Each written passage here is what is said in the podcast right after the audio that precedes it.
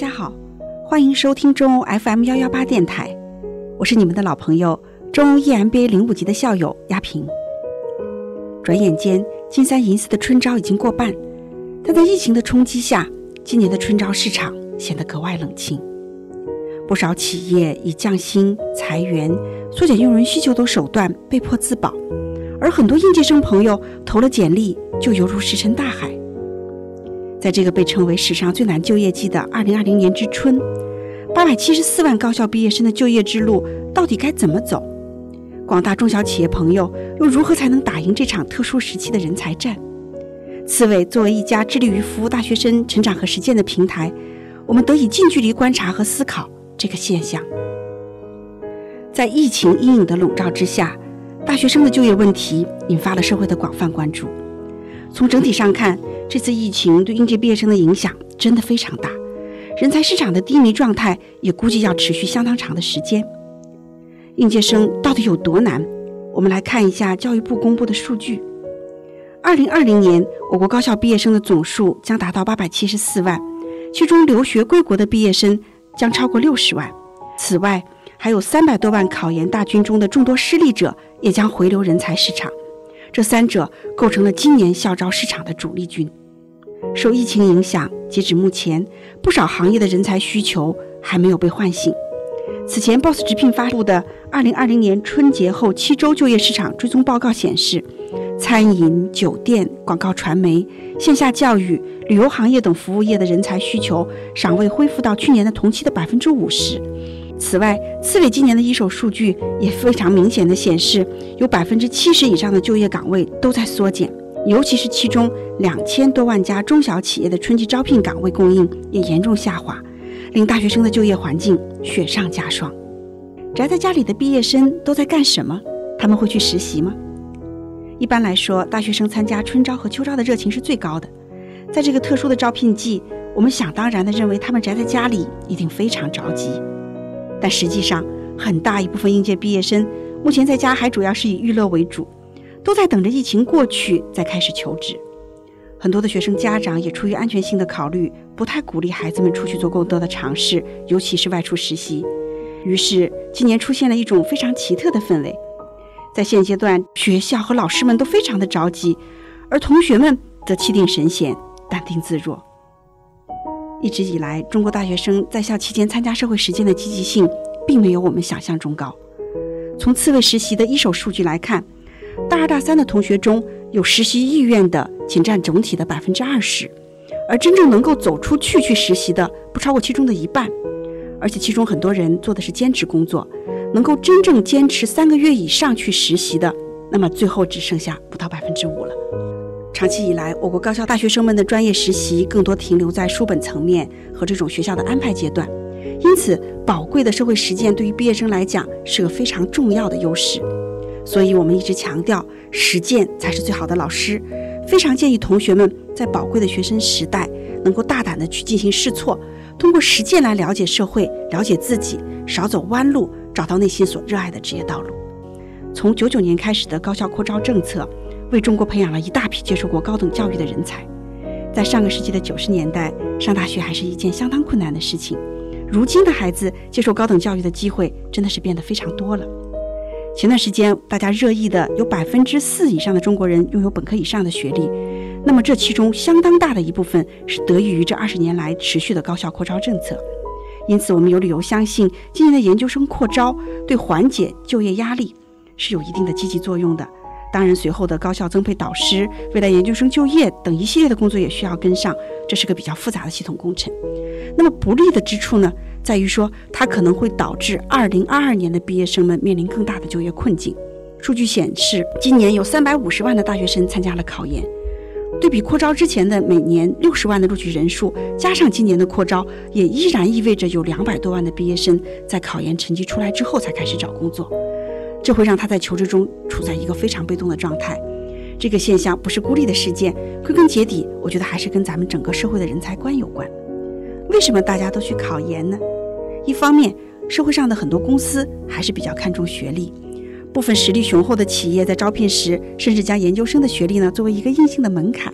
但是也有很大一部分原因呢，是因为学生们找不到热爱的职业和努力的方向，只好在迷茫中随大流，被动选择了考研。我的建议呢，是大家在学生时代还是要多实践，认真的做好自己的职业规划。当你想清楚了之后，再决定是否用两年宝贵的时间去读研。要知道，高学历并不意味着高薪。我一直建议，真心想从事研究工作的人才应该去考研。要记住，选择学术道路的原因，永远应该是内心的热爱，同时还要能够恪守住枯燥和清贫。除了考研幸运上岸的那六七十万的同学之外，那么依然还有大量的考研失败的毕业生会懵懵懂懂地进入社会，在这个时候恍然发现自己已经错过了岗位最多的秋招，很多人只能被迫接受一个自己并不喜欢的工作，因为缺乏了社会的实践经验，可能你还甚至要选择一个并不了解的行业参加工作。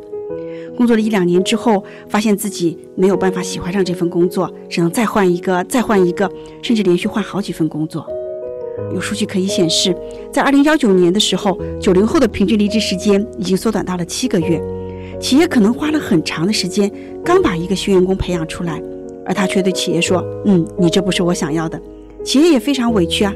从而就导致了很多公司不再愿意招收应届生了。那么这无疑对个人、对企业都是一个非常大的资源浪费，也非常期待的这个问题能够得到解决。在接下来的时间里，我想真心的给今年的年轻人几个求职的锦囊妙计。